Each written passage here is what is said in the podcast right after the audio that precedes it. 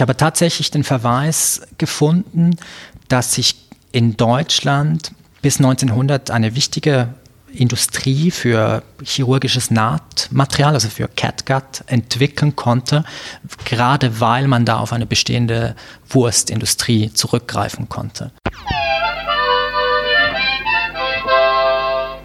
Gegensprecher, ein Podcast zu den Ausstellungen der Schweizerischen Nationalbibliothek. Mein Name Hannes Mangold.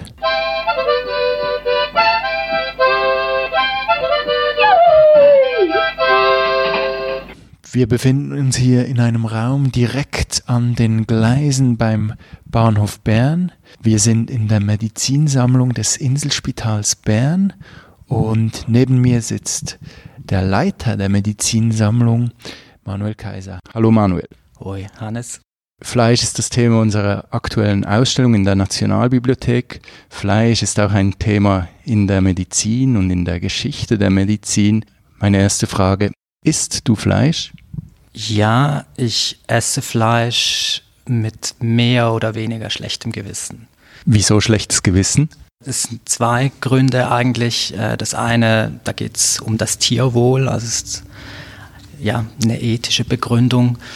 Äh, und das zweite äh, ist tatsächlich das Klima, respektive die, die Umwelt. Deine Arbeit in der medizinhistorischen Sammlung, hat die etwas geändert an deinem Bezug zu Fleisch?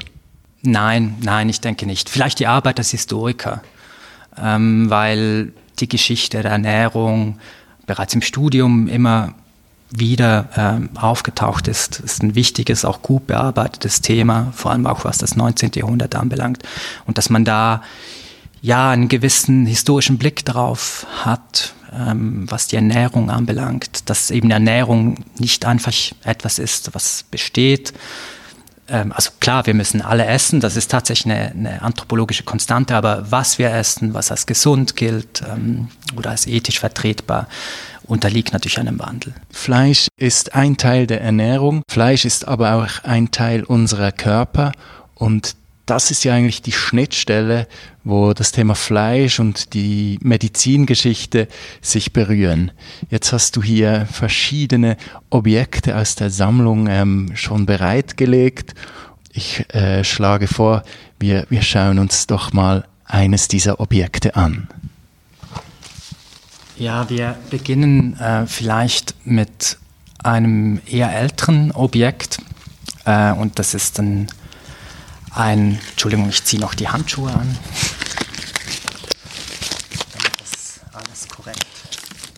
ist. Äh, es ist ein älteres Objekt ähm, aus der Sammlung 1830, es ist genau datiert. Es ist ein Operationsbesteck eines äh, Chirurgen, Hermann Askan-Demme. Äh, Askan-Demme ist im heutigen Deutschland äh, geboren, hat dort auch studiert. Ähm, und kommt dann in den 1830er Jahren zuerst nach Zürich und dann nach Bern. Das ist durchaus beispielhaft, weil nach der Gründung der Universität und in dem Moment, äh, als das Inselspital auch zu einem Universitätsspital wird oder zumindest klinische Abteilungen äh, unterhält, da holt man teilweise wirklich aktiv ähm, deutsche Professoren äh, nach Bern. Und Askan Demme ist auch insofern ein gutes Beispiel, weil er wirklich ein akademischer Chirurg ist und nicht mehr ein Handwerkschirurg, kein Wundarzt mehr. Und das ist ein großer Unterschied zu, zum, noch zum 18. Jahrhundert und dann vor allem zur frühen Neuzeit und zum Mittelalter. Dort ist die Chirurgie, die Wundarznei, ist wirklich ein Handwerk. Medizin, das studiert man an Universitäten und wenn man Wundarzt wird, Dadurch läuft man eine Berufslehre. Da geht man dann drei oder vier Jahre bei einem Wundarzt äh, in die Ausbildung. Und wenn wir uns jetzt das äh, Instrumentarium von 1830 von Hermann Askandemme äh, anschauen, da sieht man, es ist einigermaßen übersichtlich. Also man hat Messer, man hat eine Säge, man hat einen Trepan, also so einen Schädelbohrer. Also es ist noch übersichtlich und die Form der Instrumente, die erinnert durchaus auch an Werkzeuge, die man im Alltag äh, gebraucht. Und das ändert sich dann sehr stark im Verlauf des 19. Jahrhunderts mit dem Aufstieg der Chirurgie. Da ja, werden dann ganz neue, spezialisierte Instrumente äh, entwickelt. Kannst du noch beschreiben, was wir hier sehen? Also wir sehen unter anderem eine Amputationssäge. Was hier vielleicht noch interessant ist, ähm, ist der Griff, der ist nämlich aus Holz. Das ist typisch für 1830, da sind viele Instrumente, zumindest in Teilen, äh, aus Holz. Äh, das kann man sich dann 100 Jahre später schlicht nicht mehr vorstellen, weil sich natürlich in der zweiten Hälfte oder im letzten Drittel des 19. Jahrhunderts die Vorstellung der Wundinfektion etabliert.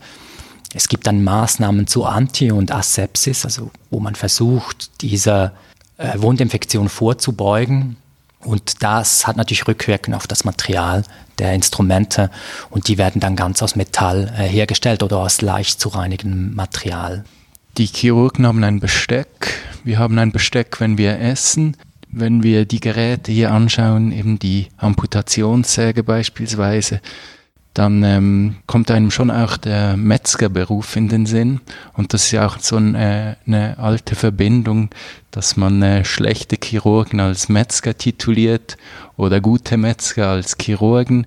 Wie siehst du als Medizinhistoriker diese Verbindung, Manuel Kaiser? Also ich, man muss natürlich aufpassen, dass man ähm, den Chirurgen nicht Unrecht tut und vor allem auch den Metzgern äh, nicht. Äh, man muss aufpassen wahrscheinlich mit dieser Analogie. Ich bin nicht sicher, wie weit sie trägt, aber ich habe es bereits angedeutet. Äh, es gibt insofern natürlich eine Verwandtschaft ähm, seit dem hohen Mittelalter bis, bis ins 18. oder eben ins 19. Jahrhundert hinein, dass die Chirurgie ein Handwerk ist und man eben das in einer Berufslehre erlernt.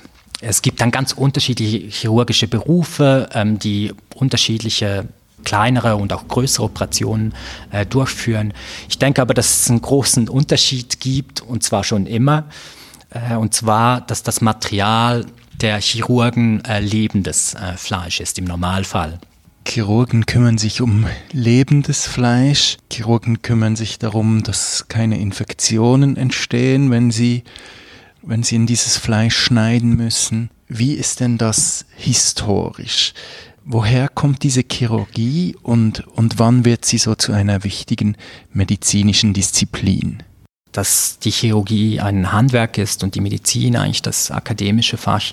Diese Trennung äh, etabliert sich im hohen Mittelalter und ist eben bis ins 18. Jahrhundert hinein äh, wichtig zur Wiedervereinigung oder zur Vereinigung der Chirurgie und der Medizin kommt es dann im, im 19. Jahrhundert und es kommt dann wirklich zu einem Aufstieg der Chirurgie.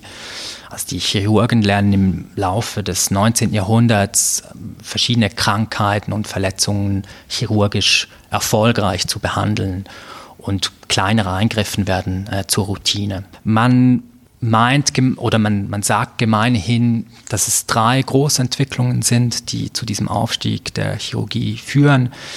Äh, das eine, man lernt den Schmerz zu kontrollieren. Also das ist die Einführung der Narkose. Da befinden wir uns in Mitte des 19. Jahrhunderts. Das zweite ist, man lernt den Blutverlust äh, zu kontrollieren. Da kommen wir dann vielleicht später noch drauf, wenn wir über Theodor Kocher und seine Klemmen äh, sprechen. Und das dritte ist, man lernt die Wundinfektion zu kontrollieren. Das ist dann sehr eng dann auch verknüpft äh, mit der jungen Bakteriologie. Man kann bei all diesen drei Entwicklungen, man kann das nicht immer so monokausal sagen, ja okay, man hat die, man hat die Narkose und dann kann man diese und diese Operation machen.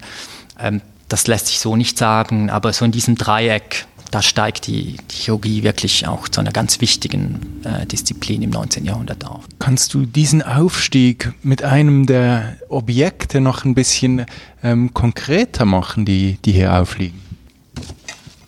Also wir, wir wir können es eigentlich anhand von zwei Objekten machen. Ähm, wir haben das Material bereits angesprochen. Das ist jetzt ein Amputationsmesser von um, um 1900 und man sieht jetzt sehr schön den Vergleich jetzt äh, zum Besteck von 1830. Das ist vollständig natürlich aus leicht zu reinigendem Metall. Das Amputationsmesser ist etwa 30 cm lang, etwa 1 cm breit. Es ist sehr schmal, sehr leicht und komplett aus Stahl.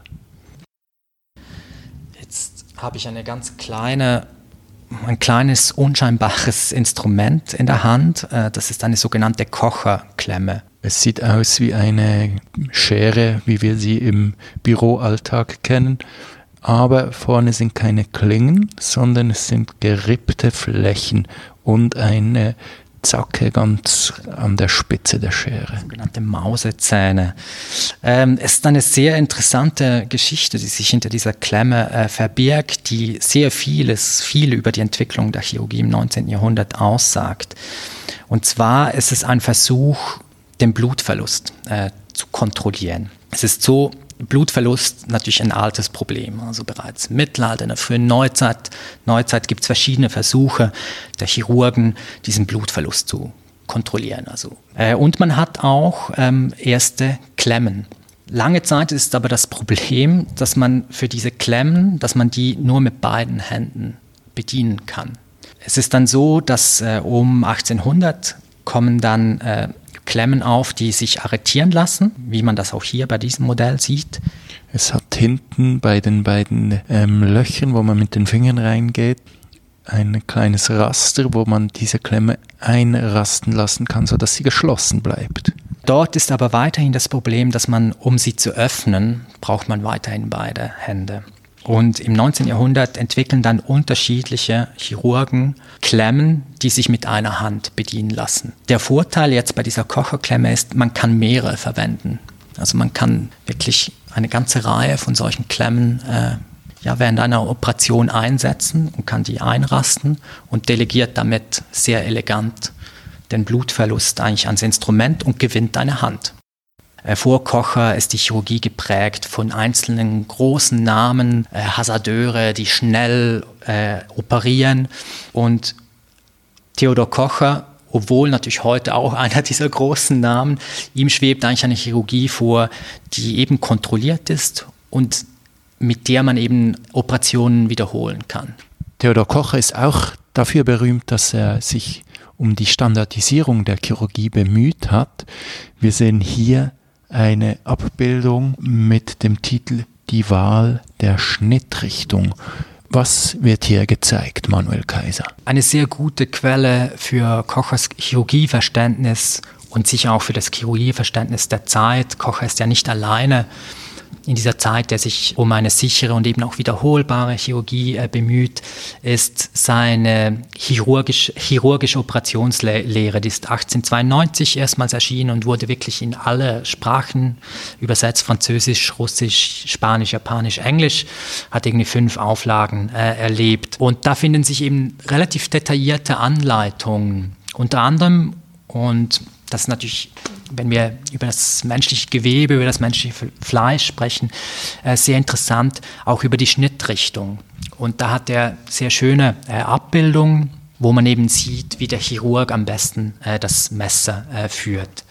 Und das Argument von Kocher ist, und das ist eben bezeichnend, er sagt, früher war es notwendig, schnell zu schneiden. Schnell und möglichst ähm, kleine Schnitte äh, zu machen. Das war deswegen nötig, so Kocher, aufgrund der Wundinfektion und aufgrund des Schmerzes. Um 1892 ist das nicht mehr nötig. Man kann sich Zeit lassen und Kocher will sich eben Zeit lassen. Manuel Kaiser, Theodor Kocher ist ein bekannter Name, besonders hier in Bern. Aber wer war Theodor Kocher? Theodor Kocher tatsächlich einer der ganz großen Namen in der Berner Medizin. Er ist wirklich waschechter Berner. Er ist 1841 in Bern geboren, promovierte dann auch in Bern 1865 und dann nimmt dann natürlich Studienreisen nach Berlin, London, Paris, habilitiert dann aber wieder äh, in Bern am Inselspital und ist dann ab 1872 Ordinarius für, für, für Chirurgie und Direktor der chirurgischen Klinik am Inselspital. Eben er setzt sich für eine sichere äh, Chirurgie ein, eine Chirurgie, die wiederholbare Resultate äh, liefert und ist sehr vielseitig äh, in, interessiert. Besonders bekannt natürlich seine Arbeiten zur Schilddrüse. Äh, für diese Arbeit, sowohl für die Operation, vor allem auch für die Forschung, erhält er dann auch 1905 den Nobelpreis. Kocher und eben auch sein Ruhm stehen für diesen Aufstieg der Chirurgie, von der du erzählt hast. Wir haben das Amputationsmesser gesehen, wir haben die Kocherklemme gesehen. Jetzt gibt es hier aber auch noch Feineres, mit dem gearbeitet wird. In der Chirurgie wird auch genäht. Du hast hier eine ganz spezielle Nadel, Manuel Kaiser. Nein, sie ist eigentlich gar nicht speziell. Äh, solche haben wir zu Hunderten äh, in der Sammlung. Die ist relativ klein und fein. Nadeln und, und das Nähen und, und die Chirurgie ist natürlich, also diese Verbindung ist uralt, dass man findet bereits in der Antike, findet man relativ detaillierte Anleitungen, wie genäht werden äh, soll. Und wann genau diese Übertragung einer Textiltechnologie auf die Chirurgie stattgefunden hat, äh, weiß man nicht. Aber eben in der Antike ist das bereits sehr präsent. Äh, diese Übertragung aber von Textil auf das menschliche Fleisch bringt aber Probleme äh, mit sich und zwar sehr hohe Ansprüche an das Material. Also eine solche Nadel, und das sieht man hier eigentlich sehr schön, die muss ähm, klein und fein sein, also damit diese Löcher nicht zu groß sind. Äh, sie muss vor allem auch sehr robust äh, sein. Und dann gibt es ein weiteres Problem, das dann sofort äh, auftaucht, ist, äh, wenn man das rein manuell machen wollte was man natürlich lange Zeit auch so getan hat, äh, ist das sehr anstrengend und sehr mühevoll. Und man entwickelt dann, und ich kann hier vielleicht das nächste Instrument dazu nehmen, sogenannte Nadelhalter. Das ist auch etwas, das dann verstärkt ab dem 18. Jahrhundert äh, auftaucht und sich erst dann so richtig etabliert, dass sich diese Nadel mit einem solchen Nadelhalter äh, fixieren äh, lässt. Hier haben wir noch eine Dose steril brauns Wundheftseide steht darauf. Was ist da drin? Man hat sehr lange, also ebenfalls bereits an, seit der Antike, hat man äh, Fäden aus vor allem Schafsdärmen hergestellt. Man nannte das dann später Catgut. Das könnte ein bisschen in die Irre führen. Catgut heißt eigentlich äh, Katzendarm. Äh, es spricht aber wenig dafür, dass jemals äh, Faden, chirurgische Faden aus, aus den Därmen von Katzen hergestellt wurde. Äh, die Etymologie ist sehr umstritten. Es könnte sich auf ein Musik, Musikinstrument beziehen oder so ein Zusammenzug von ähm, Cattle Gut, also da wären wir dann beim, beim Viehdarm. Aber äh, dieser Darm äh, oder dieser Faden aus, aus Darm was, was sehr beliebt, weil er einerseits sehr robust war und er hat aber noch einen anderen Vorteil, er war nämlich resorbierbar. Also innerhalb von wenigen Tagen hat sich dann dieser Faden aufgrund der Enzyme äh, aufgelöst und zwar wirklich so im, im Fleisch. Ein Faden, um die Wunde zusammenzunähen, der aus Schafsdarm hergestellt ist. Äh, gibt es da Bezüge zur Wurstindustrie. Wir sprechen viel vom 19. Jahrhundert. Ähm, das 19. Jahrhundert beim Fleisch ist die Zeit, wo der Fleischmarkt extrem wächst, wo sehr große Massen hergestellt werden, wo die ganze Produktion industrialisiert wird. Ist das hier ein Nebenprodukt dieser Fleischindustrie? Ich habe tatsächlich den Verweis gefunden, dass sich in Deutschland bis 1900 eine wichtige Industrie für chirurgisches Nahtmaterial, also für Catgut, entwickeln konnte, gerade weil man da auf eine bestehende Wurstindustrie zurückgreifen konnte. Das ist ein Satz in, in einem Aufsatz, den ich äh, jetzt zur Vorbereitung gelesen habe. Ich kann nicht sagen, ob das wirklich stimmt. Ähm, es würde aber tatsächlich äh, naheliegen. Es ist nicht völlig abwegig. Mit der Wurst sind wir jetzt auch schon beim Thema Ernährung. Auch die Ernährung ist ein Thema in unserer Ausstellung. Wie wird Fleisch gegessen? Welches Fleisch soll man essen? Das sind Fragen, die in der Geschichte der Medizin auch immer diskutiert wurden.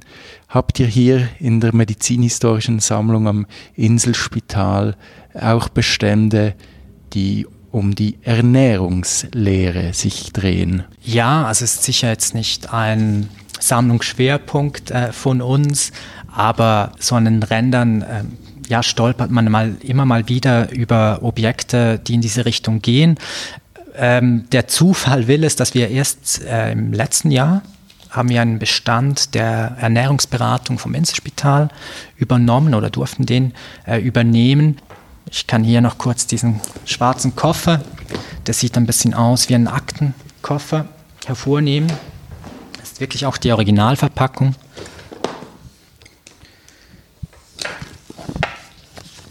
Wenn man diesen Koffer öffnet, dann kommen äh, nachmodellierte äh, Speisen aus Plastik zum Vorschein. Also was ist das? Edamer wahrscheinlich, oder? Ein Stück Käse. Ähm, wir haben ein Sandwich, das äh, auf den ersten Blick erstaunlich echt ausschaut. Auf den zweiten sieht man es aus Plastik. Ein Ei, ein Apfel. Was ist da sonst noch drin in diesem wundersamen Koffer? Äh, es ist ein Spiegeleis drin. Ähm, und jetzt hier kommen wir zum Fleisch. Äh, ein Hühnerschenkel, 70 Gramm, mit äh, 10 Gramm Eiweiß. Ist das jetzt gesund? In Maßen bestimmt, ja. Also was wir hier wirklich sehen, äh, ist eigentlich eine 3D-modellierte äh, Ernährungspyramide.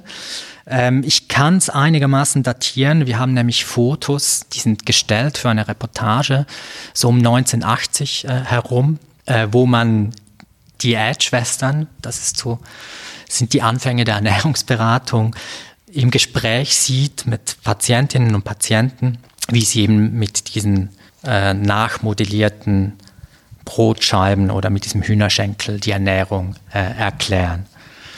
Und ich denke, man sieht hier sehr schön, eben bei diesem Hühnerschenkel beispielsweise der Verweis aufs Eiweiß, das beruht dann halt wirklich auf ernährungsphysiologischen Erkenntnissen. Ganz zu unterst in der Kiste kommt noch ein Stück, das ist etwa so groß wie eine Faust, ähm, ein Stück Braten, innen rosa, außen braun. Ja, Fleisch essen. Wir haben Zahlen, dass der Fleischkonsum eben in diesen 1980er Jahren einen Höhepunkt erreichte, seitdem leicht zurückgeht in der Schweiz. Hat das auch mit Empfehlungen der Medizin zu tun? Ja, ich denke schon. Äh, ich bin kein Fachmann jetzt für die jüngste Ernährungsgeschichte. Es scheint ja irgendwie so eine komplizierte Gemengelage zu sein, äh, weshalb Menschen eher auf Fleisch verzichten in den letzten Jahren, warum es eher rückläufig ist. Also eben man hat ethische Beweggründe, man hat das Klima, das sicher sehr, sehr stark ist, eben auch bei mir persönlich beispielsweise. Äh, und gleichzeitig war natürlich, ist, ist Ernährung ein traditionelles äh, Gebiet der Medizin, also da kann man ganz weit zurückgehen und eben im 19. Jahrhundert äh, sehr, sehr äh, stark mit der Diätetik, wo, jeder Einzelne in der Lage sein soll, über die Regulierung, jetzt beispielsweise der Ernährung, gesund zu bleiben oder wieder gesund äh, zu werden. Da gibt es natürlich schon, wenn ich es richtig sehe, in den letzten Jahrzehnten auch eine Neubewertung von Fleisch. Ich denke, es ist auch gekoppelt an einen Risikobegriff, ein Risikobegriff, der sehr wichtig ist für die Vorsorge und die Prävention, ein Risikobegriff, der so in der zweiten Hälfte des 20. Jahrhunderts sich zu etablieren äh, beginnt, wo es eben darum geht, vorausschauend zu handeln, um gesund äh, zu bleiben. Und da gerät natürlich beispielsweise das Fleisch ebenfalls in den Fokus als potenziell ja gesundheitsschädlich. Entgegen jetzt diesen letzten Jahren wissen wir vom 19. Jahrhundert, dass Fleisch als sehr gesund galt und dass quasi die Kraft der, der Menschen auf ihren Fleischkonsum zurückgebrochen worden ist. Also schon um 1900 gab es aber auch eine Gegenbewegung des, der Vegetarismus. Wir haben mit Max Bircher einen Mediziner in der Schweiz, der sehr prominent diesen Vegetarismus vertreten hat. Wie siehst du das, Manuel Kaiser, als Medizinhistoriker? Ist die Geschichte des Vegetarismus dokumentiert in der Medizin? Es gibt natürlich Vorläufer, du hast, du hast Bircher erwähnt, wen man sich auch äh, nennen kann, was fleischlose Ernährung anbelangt oder so, der als Vorläufer zitiert wird. Äh, des Vegetarismus ist der Hufeland, ein Arzt, da sind wir dann im frühen 19. Jahrhundert, der, ich, ich glaube sogar noch kurz vor 1800 die erste Auflage seines Buchs Die Kunst, äh, das menschliche Leben zu verlängern, äh, herausgibt und dort erstmals eigentlich mit medizinischen Argumenten gegen allzu starken Fleischkonsum zumindest äh, argumentiert. Später wird es dann aufge aufgelegt unter Makrobiotik und ist einer der wichtigen Stichwortgeber dann auch für seine Nachfolger, äh, ja, die sich dann wirklich explizit dann im Vegetarismus äh, verschrei verschreiben. Bei Hufeland oder wenn man auch noch hinzuziehen könnte, äh, Theodor Hahn, der Apotheker äh, und Naturheilkundler, ähm, der den Wert des Badens beispielsweise sehr hoch äh, bewertet, der eben äh, fleischlose Ernährung äh, propagiert. Sowohl Hufeland und vielleicht noch stärker Hahn, die bewegen sich natürlich immer so am, am Randbereich des wissenschaftlich äh, Gedeckten. Also auch Hufeland, der sehr populär ist, also seine Schriften werden x-fach aufgelegt. Das sind Ratgeber, die, die sehr viele Leute lesen und vielleicht auch einige versuchen danach zu leben, ähm, obwohl sehr populär, natürlich auch immer in Kritik. Ich glaube, wenn man eine Geschichte des Vegetarismus schreiben möchte, vielleicht der zweiten Hälfte des 20. Jahrhunderts, dann sieht man, dass man nicht eine reine Wissenschaftsgeschichte oder eine reine, reine Medizingeschichte schreiben könnte, sondern es sind immer Wissensbestände, die dann auch von, der, von Alternativkulturen wieder ähm, auf, aufgegriffen werden. Das sieht man ja bereits im, also auf Monte Verita im frühen 20. Jahrhundert. Das sieht man dann aber auch in der Folge von 68 äh, und den 70er Jahren, dass es da alternative Wissensbestände gibt, die eben nur teilweise jetzt auf harter Ernährungsphysiologie äh, beruf, beruhen, sondern wo sich dann die Argumente sich auch durchmischen, eben mit ethischen äh, Bedenken, Umweltbedenken im, im größeren äh, Sinne. Die Ernährung verändert sich, die Ernährungslehre verändert sich. Jetzt, wenn du beschreiben müsstest, wie sieht der Fleischkonsum in 50 Jahren aus? Was denkst du, wohin geht das? Ah, in diesen Momenten bin ich froh, dass ich äh, Historiker bin und nicht Futurologe. Wenn ich gezwungen werde, eine Prognose zu wagen, ich würde sagen, er verschwindet nicht ganz. Ich denke aber schon, äh, das reduziert wird. Das Klimathema wird uns weiterhin begleiten und das wird nicht weniger werden. Ich glaube, da wird zusätzlich Druck kommen und da werden die gesellschaftlichen Debatten zunehmen. Und wahrscheinlich wird es dann auch politischen Willen geben, da auch vielleicht regulierend einzugreifen. Ich glaube, das ist das eine. Was man aber nicht vergessen darf, ist, was technologisch daneben läuft. Es gibt so viele Fleischersatzprodukte und eben nicht nur Fleischersatz, sondern eigentlich künstliches Fleisch, das, unter, das künstlich hergestellt werden kann. Da kann dann die Geschichte plötzlich eine andere Wendung nehmen. Jetzt sind wir hier in der medizinhistorischen Sammlung vom Inselspital mit Manuel Kaiser. Diese Sammlung ist gigantisch. Es liegt so viel spannendes Material hier, so viele spannende Geschichten. Wie kann man diese Sammlung besuchen? Ich bin wirklich auch regelmäßig wieder selbst begeistert, äh, was für Schätze äh, rumliegen und ich entdecke beinahe jeden Tag äh, neue, neue Objekte. Und wir müssen oder wollen natürlich auch diese Objekte irgendwie der Öffentlichkeit zugänglich machen. Und derzeit haben wir so eine dreiteilige Öffentlichkeitsstrategie. Das eine ist, wir versuchen immer mal wieder Pop-up-Ausstellungen zu machen, suchen da Kooperationen, wo man ja zumindest Teilbereiche der Sammlung äh, zeigen kann. Das andere, wir haben begonnen, Sammlungsführungen durchzuführen, jetzt eigentlich noch so inselintern der Plan ist schon, dass wir das dann äh, öffnen. Und besonders wichtig, da sind wir jetzt intensiv dabei, das fertigzustellen. Wir eröffnen dann im Herbst ein digitales äh, Museum. Das ist der Arbeitstitel. Wir sind immer noch nicht ganz glücklich. Aber da werden wir anhand von verschiedenen medizinischen Tätigkeiten Einblicke in die Sammlung und in die Geschichte und Gegenwart der Medizin äh, geben. Darauf freuen wir uns sehr. Vielen Dank, Manuel Kaiser, für dieses Gespräch und diese Einblicke in die medizinhistorische Sammlung am Inselspital Bern. Hannes, ich danke dir für den Besuch.